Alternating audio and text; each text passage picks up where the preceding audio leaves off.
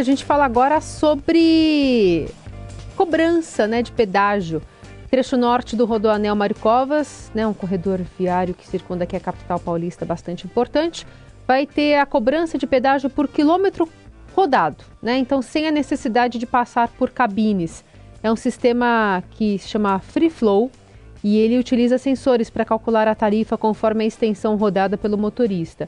O equipamento inclui câmera, que faz a leitura das placas, já identifica as características do veículo e já que a tarifa é diferenciada para carro, né, para carro, caminhão, moto, e aí essa tecnologia elimina a necessidade de motorista parar nas praças de pedágio, reduzindo o tempo de viagem e eventuais congestionamentos também. A gente vai entender mais sobre esse assunto com o professor do Departamento de Engenharia de Transporte da Escola Politécnica da USP, Cláudio Barbieri da Cunha. Tudo bem, professor? Bom dia. Bom dia, Carolina. Bom dia, ouvintes da Rádio Dourado. Baseado até nas experiências de outros países, o senhor acredita que vai dar certo a instalação do Free Flow por aqui também? Então, Carolina, a, a, instalação do Free Flow, que tem até outros nomes em outros lugares, por exemplo, nos Estados Unidos, ele é chamado Open Road Tolling, quer dizer, rodovia aberta, pedagiamento de rodovia aberta. Ele foi muito acelerado durante a pandemia, porque naquela época era muito arriscado, era muito uh, problemático a questão do contato das pessoas que uhum. se aproximavam para pagar pedágio. Então, vários países passaram a experimentar e implantar esse modelo. E ele tem sido implantado e tem sido bem sucedido.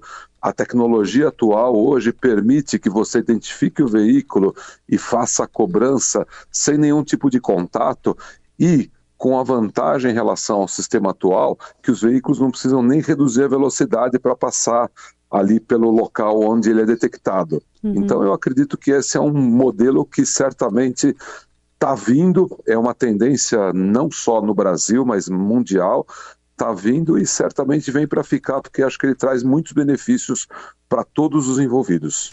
E aí, quando o senhor compara com a questão de reduzir a velocidade, ao, por exemplo, que a gente tem hoje de cobrança de pedágio, né, em algumas é, baias que tem um sistema lá que já identifica a cobrança de plataformas de cobrança direto no cartão de crédito, né?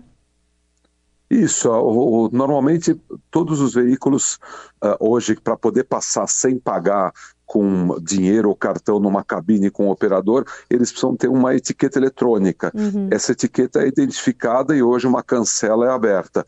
A ideia é substituir isso por um sistema mais moderno, num pórtico, ou seja, numa estrutura sobre a via, uhum. de tal maneira que os veículos não precisam nem reduzir a velocidade. Hoje o que acontece muitas vezes é que às vezes um veículo não é identificado, precisa reduzir a velocidade, a cancela não abre, tem inclusive risco de acidente. É, é raro, mas pode acontecer. Nesse modelo isso não vai acontecer mais. Bom, nesse modelo, quem tiver essa etiqueta pode ser cobrado por lá e quem não tiver? Quem não tiver vai ter a, a, a, sua placa lida num leitor automático de placas, que é uma outra tecnologia que já existe, e vai receber depois uma cobrança e vai fazer um pagamento uh, através de um boleto. Como se fosse uma multa. Então ele vai, vai. ter um prazo, sei lá, 48 horas para fazer o pagamento por, por um boleto Uh, não, eu não diria que é uma multa, é como se você estivesse recebendo o valor de uma taxa para você pagar na sua casa depois. Hum. Taxa pelo uso da rodovia. Não é uma multa porque ele não está sendo penalizado. Não, não, tá não eu digo o modelo da multa, né? Que chega em casa um é, boleto para pagar. Isso, isso. Exatamente. Uhum. E essa segunda parte me causa algum tipo de é, insegurança no sentido de como ela vai ser operacionalizada aqui no Brasil para que essas empresas não tomem prejuízo, né? Para que essas contas sejam pagas. Há alguma obrigatoriedade, alguma vinculação para usar a rodovia desde que esteja com as contas pagas? Ou como é que esse tipo de cobrança vai ser feito e a garantia também de que o usuário pague essa conta se ele não tiver etiqueta, professor? Então, normalmente todos os veículos têm um endereço cadastrado, um domicílio cadastrado. Tá? Então, provavelmente essa cobrança vai ser enviada para esse domicílio do cadastro do veículo, quando ele é registrado, a transferência do veículo ou a propriedade do veículo é registrada, tem esse domicílio, e no caso do não pagamento, isso vai implicar numa incidência de multa, é como se ele estivesse cometendo uma evasão de pedágio. Então, o proprietário do veículo vai incorrer em multa mais pontuação na carteira de motorista, pelo que eu entendo que deve funcionar, isso está sendo regulamentado. Entendi. O senhor acha que esse trecho, eu não sei se o senhor já tem informação sobre esse trecho da Rio Santos, né, de Paraty eh, e Mangaratiba no Rio, está já uhum. funcionando. Uhum. Ele tem servido a contento? Como é que está sendo essa experiência? Não conheço detalhes de como está seguindo essa operação. Tá. tá uh, uh, veja, esse é um trecho piloto que está sendo experimentado. A Isso. ideia de, de fazer experiências piloto é justamente para que se possa aprender com ela e se na hora de implantar isso em larga escala uh, alguns dos problemas já tenham sido identificados e sanados. Né? Uh, de qualquer maneira, eu queria dizer para você que além da, do benefício do motor, motorista não precisar parar, não precisar diminuir velocidade, uh, não ficar preso num congestionamento. A gente vê nos dias e momentos de maior fluxo que as rodovias às vezes têm longas esperas no pedágio.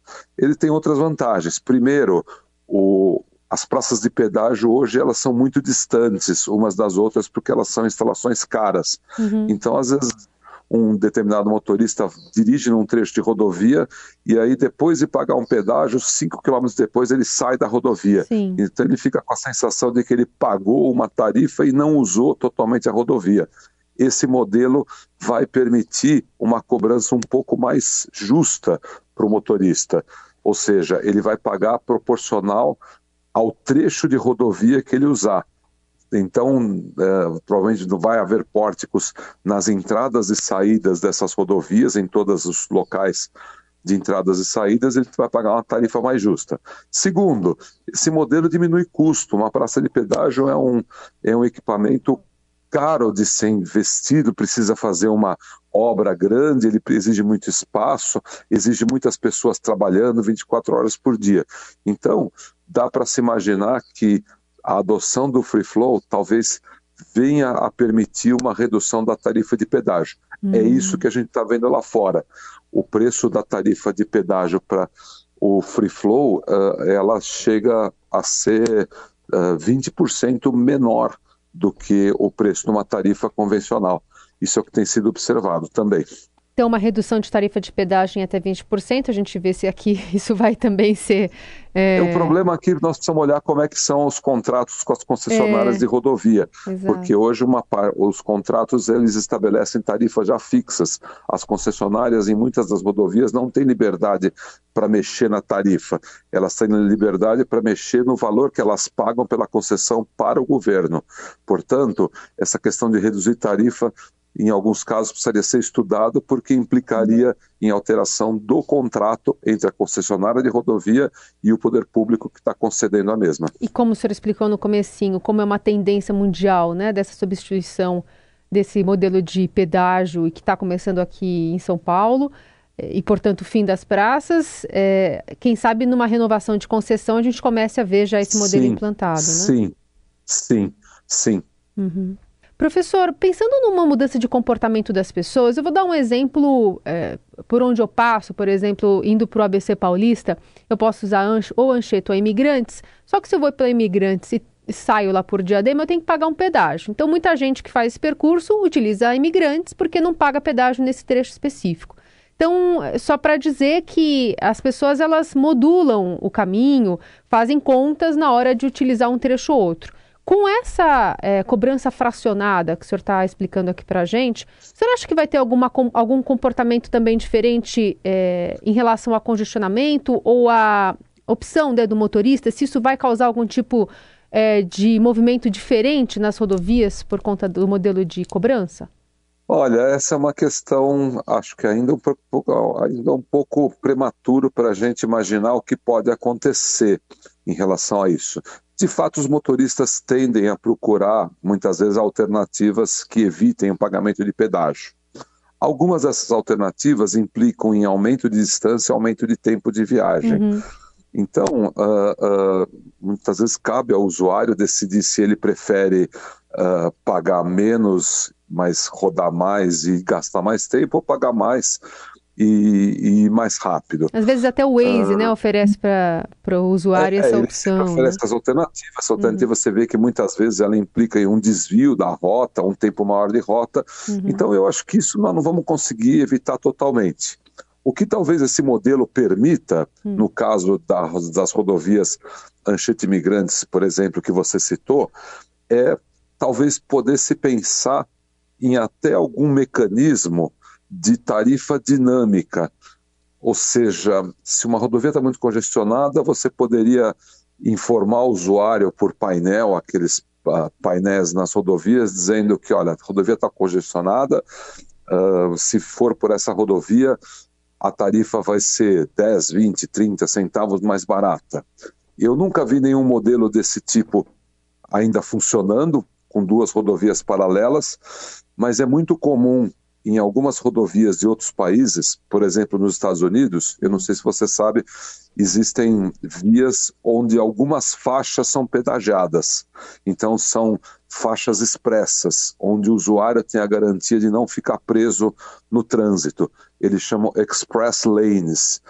E essa, nessas faixas, a tarifa ela é dinâmica, hum. de tal maneira assegurar para o usuário que ele sempre vai poder trafegar sem congestionamento. Ou seja, se o trânsito começa a aumentar nessa faixa, o valor da, da tarifa vai aumentando para evitar que muita gente entre e com isso ela fique tão congestionada quanto as outras. Hum. Então veja, essa questão da dinâmica de preço de pedágio, que é muito difícil no modelo convencional, ela pode ser uh, uh, adotada em alguns momentos a partir de um, de um sistema de pedágio free flow.